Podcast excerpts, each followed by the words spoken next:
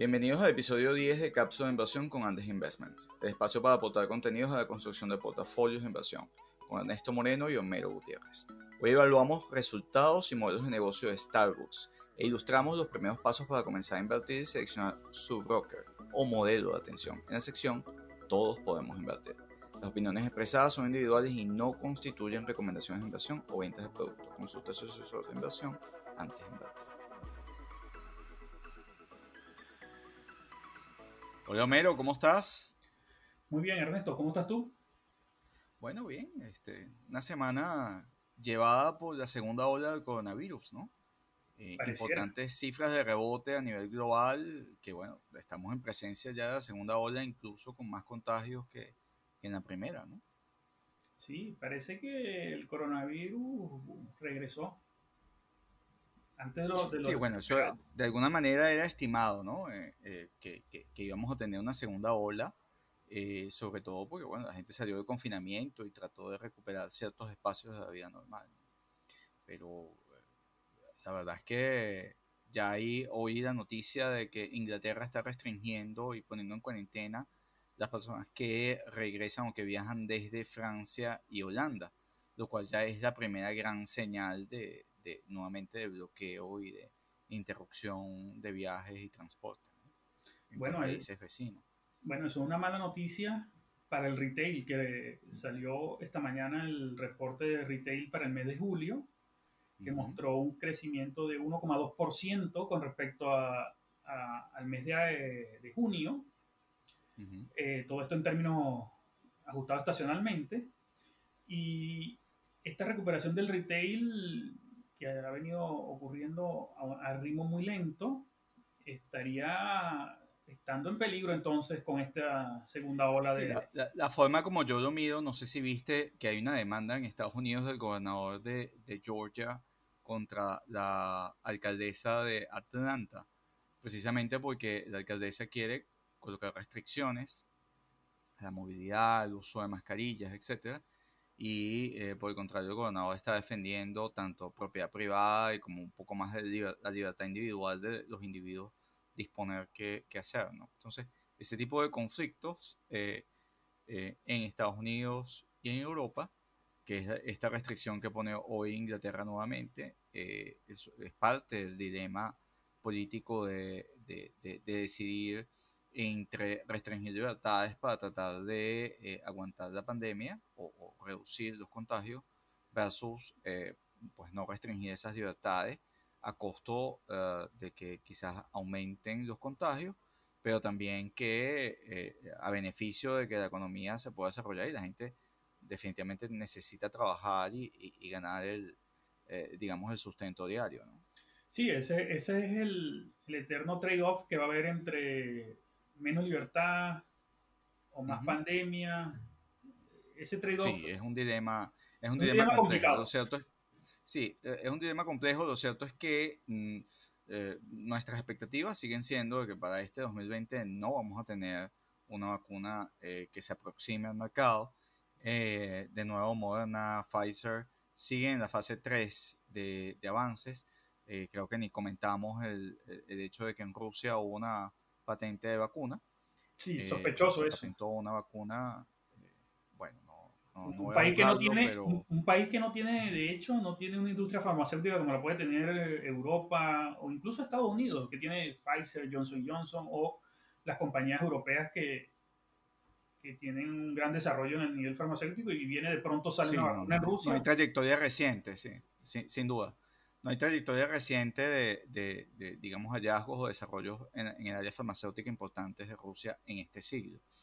Eh, lo cierto también es que eh, respecto a Rusia, eh, hay un tema en, Bielorrusia en estos momentos de, sobre la legitimidad de la reelección de, de, Lukashenko, el presidente Lukashenko, y en particular en Europa hay temores de rebrotes de tensiones políticas con el Kremlin en virtud de que el Kremlin podría estar tomando algún tipo de acción eh, para, digamos, proteger o defender el régimen de... El, Al último dictador de, Europa, ¿no? El último dictador de eh, Europa, Lukashenko, ¿no? Bueno, bueno Ernesto, Fíjate, eh, Homero, dentro de todo este cuadro de tensiones, eh, el, empleo, te tengo yo esa cifra, eh, el empleo en Estados Unidos mejoró también sustancialmente. Cayó el, el, jobless claim, las peticiones semanales de, desempleo cayeron por debajo del millón por primera vez desde el inicio de la cuarentena llegó a 963 mil, esperado el mercado en la semana era 1.120.000, la semana anterior había sido 1.191.000, con lo cual eh, las peticiones de la semana cayeron en más de casi 228 mil eh, eh, peticiones. y adicionalmente, lo que es el Continuing Jobless Claim, que son las personas que están en el desempleo continuamente solicitándolo, bajaron también sustancialmente más de medio millón a 15 millones 486 mil. Son noticias positivas de reactivación económica en Estados Unidos durante la semana. Sí, a esas noticias positivas que, que muestras de la, de, de la recuperación de los empleos en Estados Unidos y también la que yo comenté del el aumento del retail, eh, te traigo dos noticias del ámbito corporativo que, que pueden ser interesantes para, para los inversores, ¿no? Para las personas que quieren invertir en el mercado de valores. Y, ¿Y por qué las traigo? Porque fíjense, Simon Properties está, que es el mayor eh, poseedor de centros comerciales y, y, de los espacios de tiendas de departamentos en Estados Unidos, está en conversaciones con Amazon. ¿Para qué? Para alquilarle algunos de sus tiendas por departamento para que Amazon lo convierta en un centro de distribución. Y fíjense cómo Simon Property está transformando su modelo de negocio, se está transformando y eso le sirve también a Amazon, porque Amazon, esto es una propuesta interesante porque le permite acercar a las zonas residenciales su centro de distribución con mejoras significativas en los tiempos de entrega y además, eh, aquí recuerdo uno de nuestros podcasts anteriores donde, donde comentabas que Amazon está preparando para hacer entregas, incluso ya la está haciendo con drones. Ahora imagínate que Amazon tenga los centros de distribución más cerca de los barrios residenciales, ya no, muy probablemente hará las entregas con drones, con, en, en la, lo que llaman la última milla. Bueno, eh, Homero, Amazon está comprando barato y Simon Property rematando para defenderse. Eso, sin duda. Que un defensor de Simon Property, las propiedades, las hipotecas, vivir de alquiler. No, no, para nada. ¿Qué te ocurre? Pero, sí, sin duda para Amazon, o sea, como, como hemos venido comentando, o sea, las empresas que tienen cash pues van a comprar barato. Eh, todo lo que les permita expandirse y Amazon está haciendo eso. Pues, y Simon Property definitivamente si los bienes raíces, los malls, etcétera, eh, no tienen centros de entretenimiento que acerquen a las personas, pues lo que vamos a estar viviendo es eh, un cementerio de malls. Exactamente. Otra noticia interesante de esta semana fue que eh, un tribunal en San Francisco falló en contra de Uber y Lyft, que los está obligando a, está obligando a ambas compañías a clasificar a los choferes como empleados y no como contratistas como están actualmente. Eh, esto es una amenaza importante para, los modelos de negocio de, Uber y de Lyft, pero sin embargo, eh, en Argentina, recientemente Uber lanzó una aplicación o abrió su plataforma para los taxistas, para que los taxistas utilicen la plataforma de Uber para conseguir nuevos viajes. Eh, aquí recordemos que los taxistas son férreos enemigos de Uber. De hecho, hubo casos en la ciudad de Buenos Aires donde los taxistas en hordas iban y, perseguían a, los conductores de Uber, le dañaron los autos y todo eso. Pero fíjense cómo Uber en Argentina está aplicando un modelo que le puede servir para sortear o balancear esta amenaza que está teniendo de este tribunal en San Francisco que obligaría a poner en relación de dependencia o como empleado a todos los choferes. Y aquí, bueno, aquí es algo de resaltar de qué, cuál es el negocio, el modelo de negocio de Uber. Uber no tiene autos.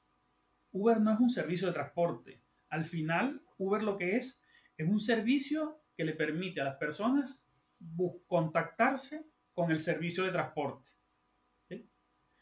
Eh, y, este paso que está dando Uber, por lo menos en, Buenos Aires, eh, puede ser una salida que está buscando la empresa para este tipo de problemas que se van a empezar a replicar en varias ciudades. Entiendo que en Madrid también hay serios problemas entre los taxistas y, y el Uber, ¿no? Todo eso que está ocurriendo, lo que alimenta, señores, eh, es el modelo de automatización e independencia de los seres humanos en el mercado de trabajo. Sin duda. Ustedes quieren sindicatos, o sea, o quieres protecciones por nacer, por morir, por todos esos temas por los cuales que pueden haber sido justas en algún momento, pero hay que adaptarse a los nuevos tiempos. Bueno, recuerdo si para contratar a una persona, si para contratar a una persona va a ser así de complicado, bueno, no se preocupen. Tesla tiene, les tiene pronto sus autos autónomos y el transporte no va a requerir choferes, ni gandolas, ni nada de eso. Todo, se va a, y no va a haber delivery tampoco, van a ser drones. O sea, entonces eh, hay que adaptarnos a que la inteligencia artificial va a cambiar radicalmente el mapa de empleo en el mundo. Eso nos va a dejar un tema por lo cual yo estoy muy preocupado como ser humano, social, de eh, eh, a dónde vas a desplazar toda esa masa laboral eh, que está entonces pidiendo en algunos sitios a gritos que no haya avance tecnológico. Pero ¿cómo tú detienes ese proceso? ¿Cómo, ¿Cómo detienes a alguien que tiene una tienda que tenga que contratar a un individuo que tiene que, digamos, suplir de todas sus necesidades de vida o todas las que las leyes en ese país dicten, cuando tienes a la mano un dron que lo controlas eh, y tienes hasta una experiencia que va a ser seguramente muy cool desde un control remoto eh, o desde un panel de control este, que va a hacer el trabajo de ese ser humano y no te va a cobrar nada más que baterías. Exactamente. ¿Mm? Ya. Entonces, ya está, no hay más nada que decir. Homero, ¿qué nos tienes esta semana en la, en la empresa en números? Bueno, Ernesto, esta semana nos tomamos un café en Starbucks, en la cadena de tiendas de café más importante del mundo, eh, Starbucks eh, se, ha, diferenciado de sus competidores por ubicarse en zonas premium de alto tránsito, en zonas representativas de cada una de las ciudades. Desde el aeropuerto que te recibe en la ciudad hasta la principal avenida o plaza de, las ciudades. Algo que, por cierto... Sí señor. Algo que, por cierto, esta locación privilegiada que, se, que tiene Starbucks en las ciudades hoy con la pandemia le está perjudicando muchísimo por los altos costos que, representa el alquiler, los impuestos de mantener estas, estas tiendas en, en, zonas premium. ¿no? Pero bueno, más allá de eso, más allá de eso, eh, ¿qué hace Starbucks al final? Starbucks no es solo la tienda de café, Starbucks compra directamente en los productores el café. Y, y más allá de, y también controla el proceso de tostado del café, de acuerdo a la variedad y origen de, del café. Esto le permite a Starbucks mantener, alcanzar unos niveles de, calidad que sus consumidores aprecian. Recuerden también que Starbucks, en los precios de Starbucks son muy superiores a, otros, a, otro, a otras cadenas de café de la competencia, por ejemplo.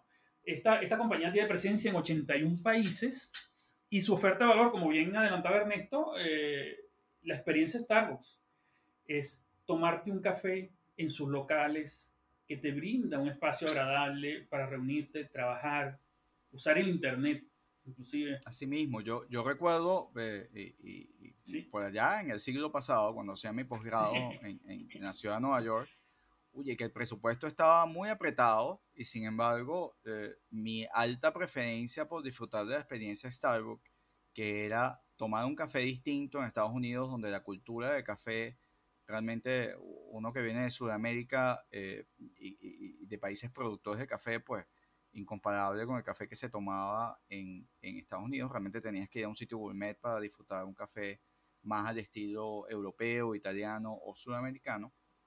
Starbucks se convierte en una referencia por tener un café un poco mejor desde el punto de vista de la calidad o el sabor del producto per se, pero básicamente en generar una experiencia con un ambiente, muebles, aire acondicionado, musicalización y sobre todo el estilo de gente que iba a compartir un espacio en comunidad y trabajar. Es el primer concepto de coworking space. Sí, con café.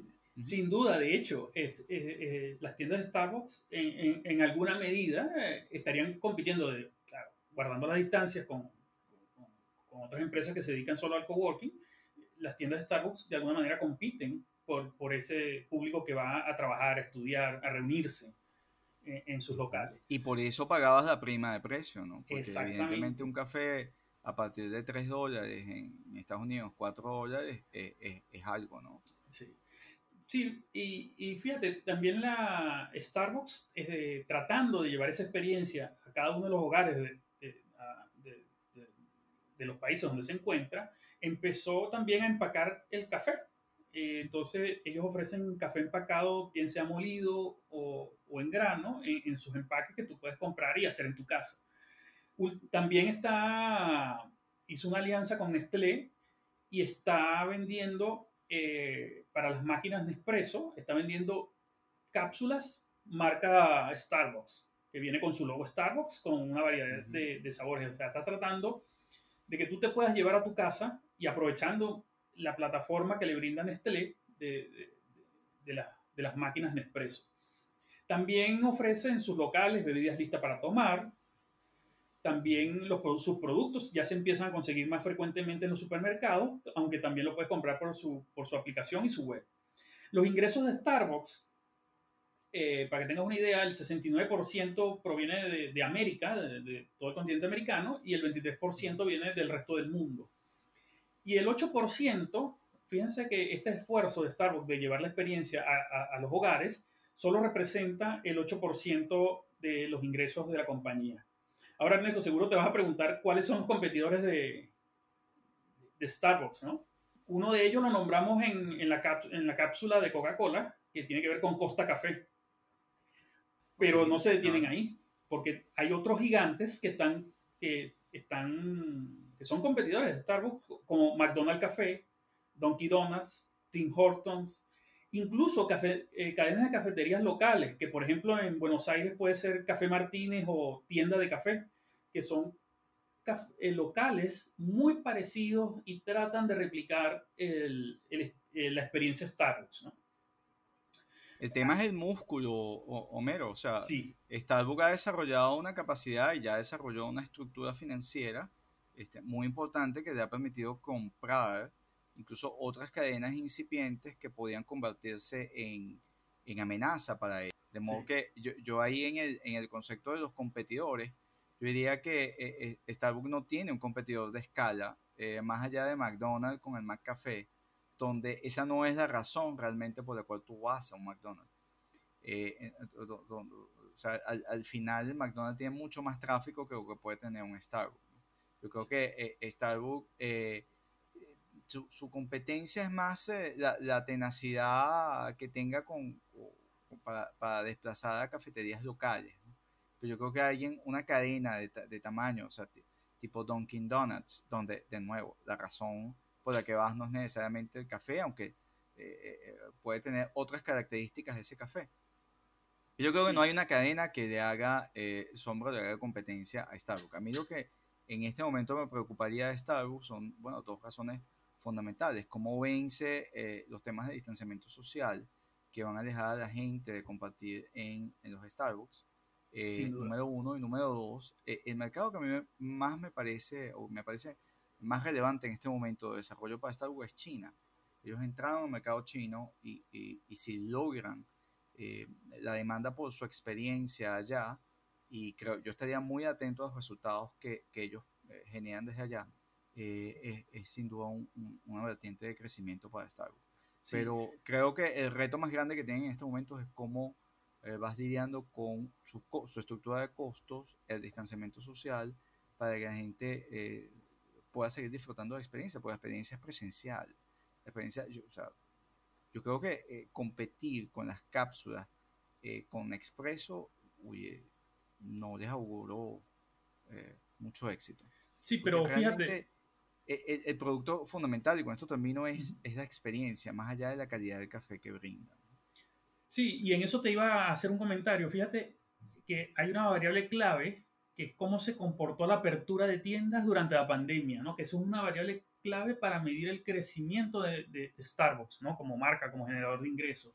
Fíjate que en el segundo trimestre de este año Starbucks abrió nuevas, 130 eh, nuevas tiendas a pesar de que en América, en el, continente americano, cerraron 36 tiendas en, el, en, su segmento internacional, que incluye Japón, la India, Europa, y muy probablemente eh, estos números que, que, voy a mencionar se refieren a China, fue que en el segmento internacional abrieron 166 nuevas tiendas. Y aquí hay eso que... te parece positivo en este momento? Sí, porque la pandemia, en, medio de la pandemia, la, eh, Starbucks continuó abriendo tiendas, por lo menos en, el sector internacional, que muy probablemente sean en China, contrario a lo que se vio en el continente americano, que son 36 tiendas cerradas, ¿no? Y hay, yo, discrepo de ti, porque a, mí no me parece positivo eso. Yo creo que estaban en un proceso donde ya iban a abrir las tiendas, eh, entonces quedarse a media máquina podía, ser, podía implicar mayores costos, tomar un riesgo que, eh, de nuevo, ya cuando tú estás a, medio camino, tú decides o echas para atrás y pierdes o asumes el riesgo y vas hacia adelante, ¿no? Sí. Ellos eh, probablemente concretaron hacia adelante, pero yo creo, o sea, India es el, el país con más contagios en este momento en el planeta, ¿no? El segundo. Sí, pero fíjate que ellos vienen, hay una, hay una clave eh, que, es un factor muy importante en el modelo de negocio de Starbucks de cara a esto que comentas del distanciamiento social, es que ellos, ellos vienen desarrollando una especie de tienda que tiene que, que son tiendas de autoservicio y, y, locales al paso, ¿no? Incluso estos locales te permitirían comprar la bebida desde tu celular, desde tu aplicación, en, aplicación web o del celular, y ordenar por anticipado las bebidas y solo pasar por la tienda a retirarlas. Ciertamente esto es un cambio a, lo que es la experiencia Starbucks tradicional, pero puede servir como un, cambio que se adapta a la nueva normalidad. Eh, y hay, un importante, hay una importante cifra que, que, publica Starbucks en su más reciente estado de resultados, que habla que al 28 de julio el 97% de las tiendas que opera directamente la compañía están abiertas, incluyendo el 99% de las tiendas en China. ¿Y cuánto están país, vendiendo? Porque ahí la estadística que me, me, parece más, o sea, está muy bien, pero necesito la segunda parte de esa estadística, cuánto estás vendiendo, porque si no estás generando gasto. Y tuvimos pérdidas este trimestre, ¿no? Sin duda, sin duda. Las pérdidas. Y además, además antes que comentes las pérdidas, mi respuesta sería: si tú eres solo un delivery, o sea, si tú haces únicamente el takeaway de tu, de tu café sin la experiencia, allí tienes dos cosas en la balanza. ¿Cuál es el nivel de lealtad que tienen efectivamente por tu marca? Lo cual creo que es bien importante. Pero lo segundo, tú estás perdiendo realmente tu factor de diferenciación con el café que tienes en la esquina, el café de Tommy, que tiene un aroma y que trae el café de Italia, que también va a ser takeaway como tú, que también va a ser eh, o sea, simplemente para pedido para llevar. Entonces, tú estás perdiendo los locales, que es la experiencia, porque normalmente alguien llega y estaba dispuesto a pagar la prima de precio para sentarse, disfrutar de internet, disfrutar de la música, del ambiente y qué sé yo, hasta conocer a, a alguien que esté trabajando en lo mismo o cualquier cosa por razones sociales en Starbucks. Y eso ya no lo vas a tener. So, entonces, ¿vas a pagar por eso? ¿Vas a pagar la prima por eso? ¿O vas a generar cupones de descuento en tu, en, tu, en, tu, en tu aplicación? Porque eh, eh, es la única, te lo digo yo, yo que tengo lealtad a la experiencia de Starbucks, te lo digo como consumidor, sin ningún análisis financiero detallado. Pero yo como consumidor probablemente voy a preferir el mejor café si es un takeaway y ese no es Starbucks. Puede ser que, que, que ese sea el razonamiento, pero lo que llama la atención es que en algún momento, eh, eh, incluso con el distanciamiento social, eh, Starbucks puede buscar la manera dentro de sus 32.000 locales y tiendas alrededor del mundo de buscar un mix entre takeaway y, y tiendas tradicionales y estas tiendas de autoservicio, que incluso puedes pasar en tu auto buscando la bebida, pues ellos pueden reacomodar su modelo de negocio a, a lograr un balance entre estos eh, estos factores para poder seguir siendo una compañía que muestre eh, crecimiento. Y hablando de crecimiento, Ernesto, ciertamente lo que comentabas, eh, en el trimestre que finalizó en junio, los ingresos de sus, de sus tiendas propias cayeron el 38%, mientras que los ingresos en las tiendas franquiciadas cayó un 58%. Aquí es importante recordar que Starbucks maneja directamente el 81% de sus tiendas, mientras que el resto eh, eh, está bajo la figura de la franquicia. Te aseguro que ese número va a crecer, van a perder franquiciados. bueno, de hecho... Me, atrevo a hacer ese pronóstico, porque tú estás diciendo que cayó 38% el, eh, tiendas propias. del trimestre. Las ventas. Las ventas de... Pero el número combinado, ¿cuál fue? Estaríamos hablando de alrededor un 40% aproximadamente. Bueno, pero fíjate, los, resultados del trimestre, eh, hay algo que sí, ciertamente, eh, dentro de los resultados de la empresa, es que la empresa arrojó una pérdida, como comentaste, de 678 millones de dólares en el trimestre. Eso representa una pérdida de 58 centavos de dólar por acción, pero simultáneamente declaró un dividendo de 41 centavos de dólar por acción que va a pagarlo ahora el 21 de agosto, ¿no? Y dentro de, los comentarios que hace la gerencia en, su estado financiero, en sus resultados, dice que ellos no esperan reducir el, dividendo. Incluso, que hemos comentado para otras empresas en, en cápsula, en la cápsula de inversión, eh, la empresa en los últimos tres trimestres ha venido recomprando acciones por 1.700 millones de dólares antes de que fueran suspendidas las recompra de acciones en abril. O sea, que es una empresa que venía consistentemente entregando dividendos a sus accionistas. ¿no? muy bien, pero es una empresa que consistentemente también va a perder dinero conforme el distanciamiento social se mantenga. Aun cuando nos, nos contentemos porque está vendiendo digitalmente y a través de la aplicación, cosa que afortunadamente estaban haciendo antes de la pandemia y eh, había en, ese momento incluso mi percepción y valoración de la compañía era muy positiva, tuve en tu aplicación, imagínate eh, caminando por eh, la sexta avenida de Nueva York, digo sexta porque es mucho más poblada cerca del Federal Center, y haces tu aplicación porque vas apurado del trabajo 20 minutos antes de salir y llegar a tu oficina para tener en tu oficina tu café y saliste del metro y tomaste ya tu orden está lista y pagaste por la aplicación y no gastaste más de un minuto en eso. El problema está en que ya no vas a la oficina. Sí, sin duda. Habrá que esperar a ver cómo, cómo vamos, cómo se va a plasmar esa nueva normalidad. De momento, a mí no me gusta estar. pasando, pasando ahora a, a nuestra sección de Todos pueden invertir.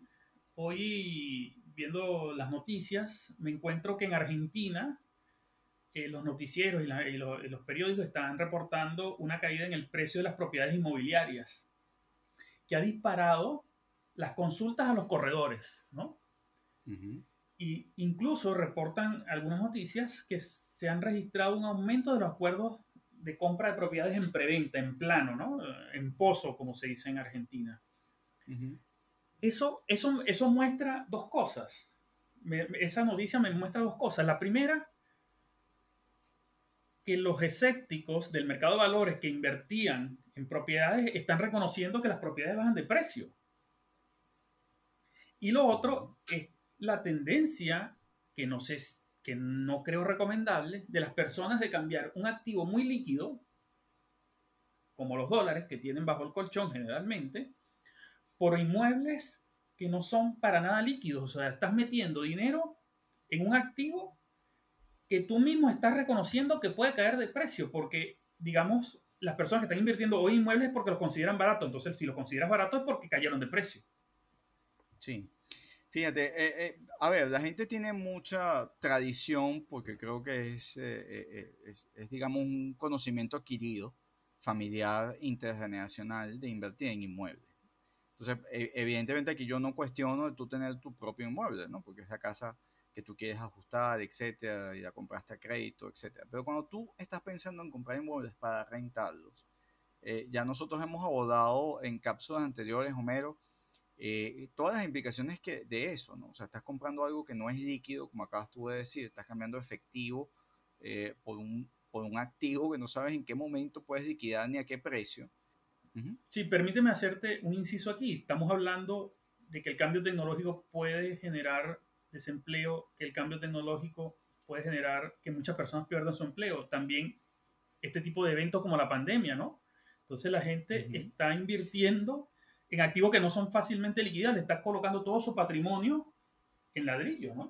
Bueno, yo, yo prefiero invertirlo en la economía global, en la economía básicamente de las empresas de Estados Unidos, multinacionales que están desarrollando eh, automatización de procesos, las que están, eh, digamos, aumentando sus ventas, las que están creciendo con la nube. Yo prefiero invertir en el mercado de valores eh, y básicamente en Estados Unidos, lo cual no implica que India eh, evidentemente China y algunas otras economías este, puedan surfear un poco mejor la crisis que otras, ¿no? Eh, pero, por ejemplo, si yo estoy en Latinoamérica o estoy en Europa, estaría estoy muy preocupado por la situación económica de esas economías y en consecuencia de las empresas que facturan en esas economías. Entonces, eh, un poco, parte de la traba de, de, no saber cómo invertir tu dinero es no entender el mercado de valores. Básicamente, para empezar a invertir en el mercado de valores, como hemos comentado, medio necesitas tres cosas. ¿no? Una, eh, la primera, una cuenta de inversión. La segunda, una mentalidad para invertir, o sea, prepararte mentalmente para hacerlo y entender eh, qué se trata de invertir en el mercado de valores. Y la tercera, es dinero que no vayas a necesitar de tres a cinco años. Eh, porque, de, de nuevo, y, y, nuestra política como asesores de inversión es rechazar a aquellas personas que tienen un horizonte de menos de tres años para, para, invertir. Porque entonces, estas personas que están buscando es especular, ¿no? Y tratar de comprar la, la, la, publicidad de, del Lamborghini, del trading y, y, de esto que, que, ojo, o sea, yo no, no, estoy desmeditando algunos productos dentro de la estrategia de inversión de trading, eh, sencillamente no es la que hacemos en, en Andes Investment, pero eh, eh, yo lo que sí cuestiono es que la gente llega a eso por una publicidad que es engañosa y no sabe en qué se está metiendo. Entonces, invertir es un proceso donde tú estás siendo parte de esos modelos de negocio este, a largo plazo. Eh, porque tú te estás convirtiendo en accionista en una empresa. O sea, tú no estás comprando un inmueble para venderlo en menos de un año. Para empezar, el mercado de inmuebles no es suficientemente líquido. Eh, a menos que tú, tengas unas condiciones bien particulares para que creas que puedas hacerlo. Pero de la misma manera son las empresas. Si tú vas a invertir en el mercado de valores eh, en, en, en, unas distintas formas, que, que, que, digamos, unas distintas formas para construir riqueza en tu patrimonio, eh, es importante que arranques con los, los, pies bien puestos sólidamente. Entonces, generalmente es recomendable invertir cuando usted garantice que no necesita su dinero en el corto plazo, este, porque empezar a invertir y retirar su dinero en, digamos, menos de 3 años, 12 meses, etcétera, lo hace más dependiente de las fluctuaciones y a no capitalizar el crecimiento natural de la economía en el tiempo. Este, hay que tener siempre un fondo de emergencia, garantice que no tiene altas deudas, eh, sobre todo de tarjetas de crédito, y con los tiempos que vivimos de, de, coronavirus, donde pueden haber interrupciones a, sus ingresos, es importante que usted sea capaz de cubrir de tres a seis meses al menos eh, sus costos familiares, para no tener que caer en eventualidades que lo lleven a liquidar sus activos y liquidar los, evidentemente, precios eh, que, que, no, sea, no estén adecuados a su estrategia. Tomando en cuenta estos factores, eh, los, los, primeros factores para invertir son un, un, horizonte de largo plazo. Una vez superado eso, eh, y que usted logre cubrir eh, periodos en los que la economía y los mercados les puede ir bien o les puede ir mal, porque la economía tiene ciclos y los mercados también, esto lo aleja de hacer retiros de su, capital, de su capitalización de largo plazo. Lo más importante cuando usted comienza un plan de, de, inversión en el mercado de largo plazo es el poder del efecto de interés compuesto, de la ganancia compuesta, de que usted está capitalizando sus ganancias y está haciendo crecer su dinero en el tiempo. La diferencia entre, por ejemplo, invertir en, un bono que eh, históricamente te ha rendido en los últimos de 1929 un 5,3%, es básicamente la estadística de, del mercado de bonos eh, en, en, Estados Unidos, eh, versus un 11,3% que desde entonces ha sido el crecimiento en el mercado de valores, la diferencia es en, en, cualquier periodo de 30 años a esas tasas es de tres veces la diferencia. Entonces, eh, y esto lo digo para ilustrar el efecto de, de, interés compuesto. En la medida en que usted está capitalizando sus ganancias, usted está haciendo crecer su dinero mucho más rápido.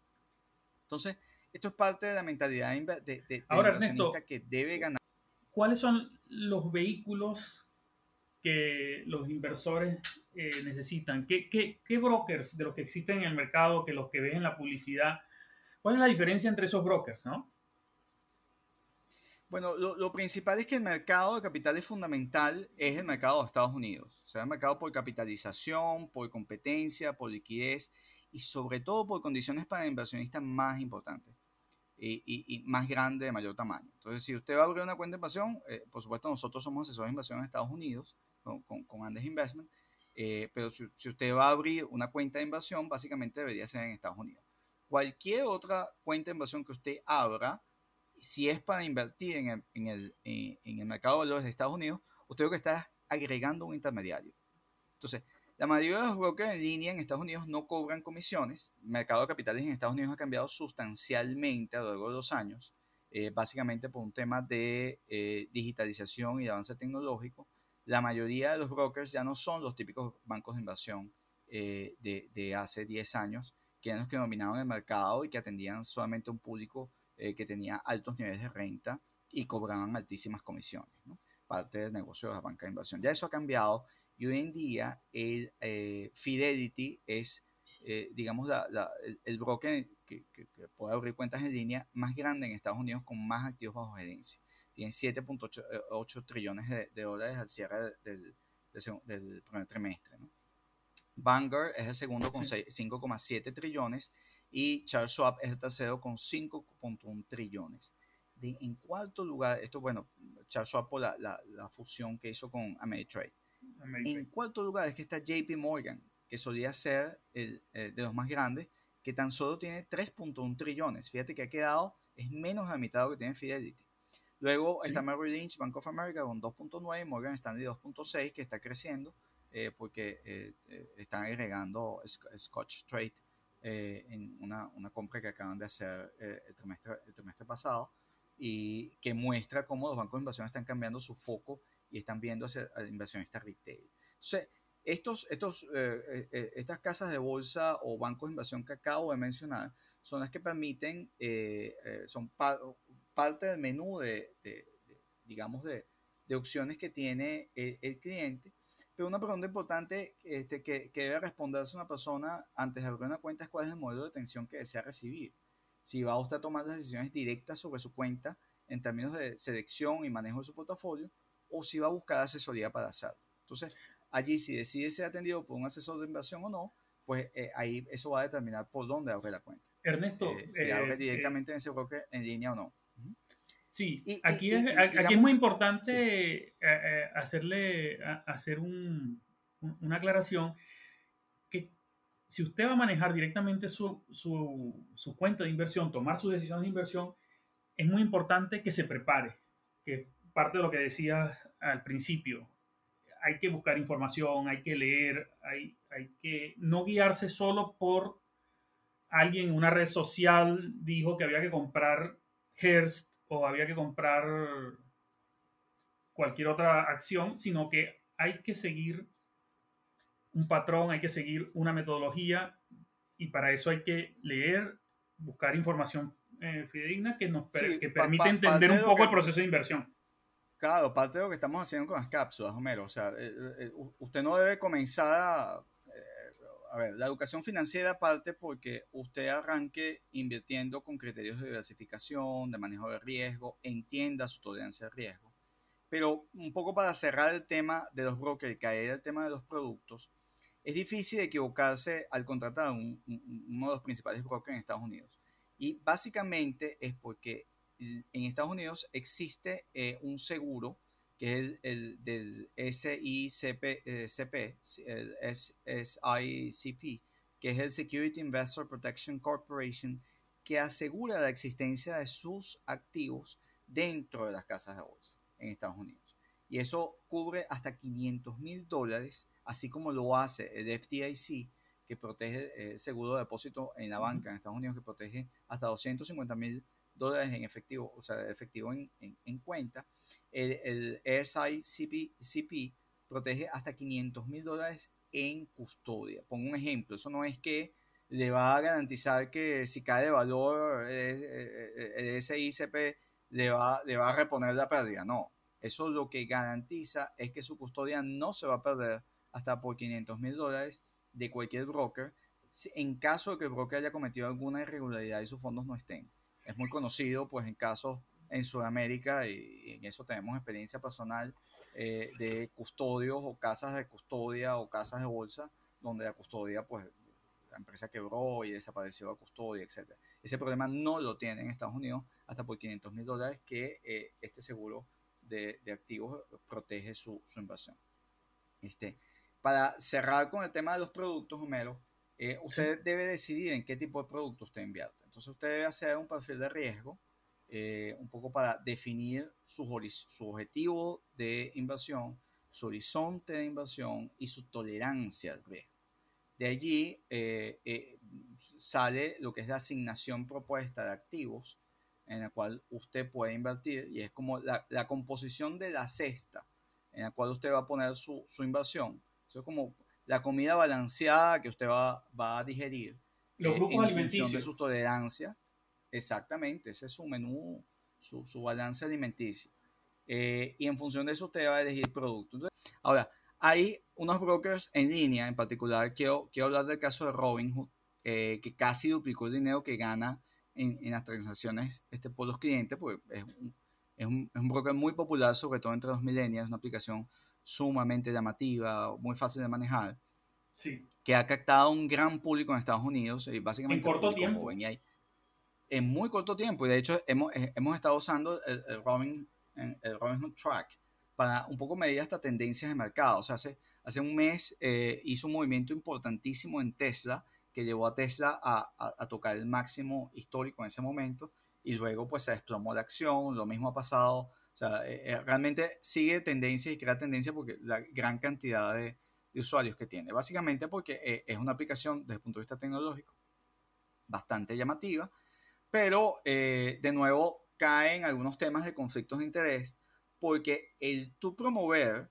eh, digamos, esa sensación de gambling, de, juego, de apuesta, de, eh, de, de, presionado, de esa publicidad que yo he visto sobre todo en algunos, algunas casas de bolsa en Europa, Reino Unido, este, de, que todo es fácil y tiene un componente lúdico de la plataforma, no estoy diciendo que lo tenga Robinhood, este, puede incitar a que la gente, eh, digamos, tome posiciones más allá y olvide lo que es invertir y, comience a hacer trading para tratar de ganar. Y aunque no esté generando eh, comisiones directamente por compra-venta de acciones, inducir a que la gente, sobre todo los pequeños inversionistas, usen opciones, que sí es un, un, producto que los brokers sí están cobrando y eh, es el producto transaccionalmente más rentable. Eh, esto puede generar algún tipo de conflicto de interés con las plataformas. En particular, han salido algunos casos en, en en particular Robinhood, en, en, cómo está diseñada y cómo tú propones la información y la presentas, que puede estar estimulando a estos pequeños inversionistas a hacer exceso de trading, incluso a tomar opciones como instrumento que los sobreexpone en capital y que incluso para Robinhood puede representar un conflicto de interés en tratar de en, promover eh, eh, la, la, sobreexposición o el uso a pequeños inversionistas de instrumentos de alto apalancamiento, alto riesgo, que inversionistas con poca información no dominan. Entonces, de aquí la importancia de que si usted va a manejar su dinero, tiene que prepararse. No es una cosa casual. La mejor manera, si lo va a hacer por su cuenta, es, bueno, al menos piense en los índices básicos que lo lleven a eh, eh, invertir en el gran mercado de valores. Pero si, si no, lleve eh, o, o, de la mano a un asesor de inversión que lo oriente en el proceso. De esa manera no va a entrar al proceso o no va a tener una primera o reduce la probabilidad de malas experiencias negativas. Pero importante, usted necesita una cuenta de inversión, defina su modelo de atención, cómo quiere entrar al mercado de valores. Usted tiene que preparar su mentalidad para poder invertir y usted tiene que usar fondos que no vaya a necesitar en el corto plazo. O sea, que fondos que no vaya a tocar entre 3 a 5 años por lo menos, porque ese es un horizonte más razonable para poder invertir y no ser susceptible a eh, las volatilidades de corto plazo del mercado. Cerraría con, con, algo que, una cita de Peter Lynch, el famoso gestor de, de fondos de inversión en Estados Unidos, que él básicamente lo que recomienda es invierta en lo que usted conoce todo este tipo de instrumentos, acciones, eh, perdón, de opciones, eh, CFD, ese tipo de cosas, si usted no, no, no las entiende, evítelas. No, invierta en lo que usted conozca. Eh, modelos de negocio que sean sencillos. Usted sabe cómo funciona Apple, usted sabe cómo funciona Disney, usted sabe cómo funciona Starbucks, ok, usted sabe cómo generan ingresos. Si usted lo comprende, entonces entiende cuál es su modelo de negocio y si es sostenible en el tiempo, pues sabe que puede tener decisiones sobre empresas como esa. No las estamos recomendando, solo las ponemos de ejemplo para que usted entienda el modelo de negocio y entender en qué está invirtiendo. Muy importante, el instrumento. Acción sencilla, ETFs, que lo hemos hablado en otros, que son cestas, fondos mutuales, sin embargo, fondos mutuales, como hemos dicho varias veces, tienen temas de liquidez. Pero bueno, edúquese y bueno, para eso estamos también en la cápsula de inversión, Homero. Sí. Bueno, Ernesto, eh, buena cápsula. Seguimos buscando empresas para traer. Y educación financiera porque todos podemos invertir. Hasta la próxima, Homero.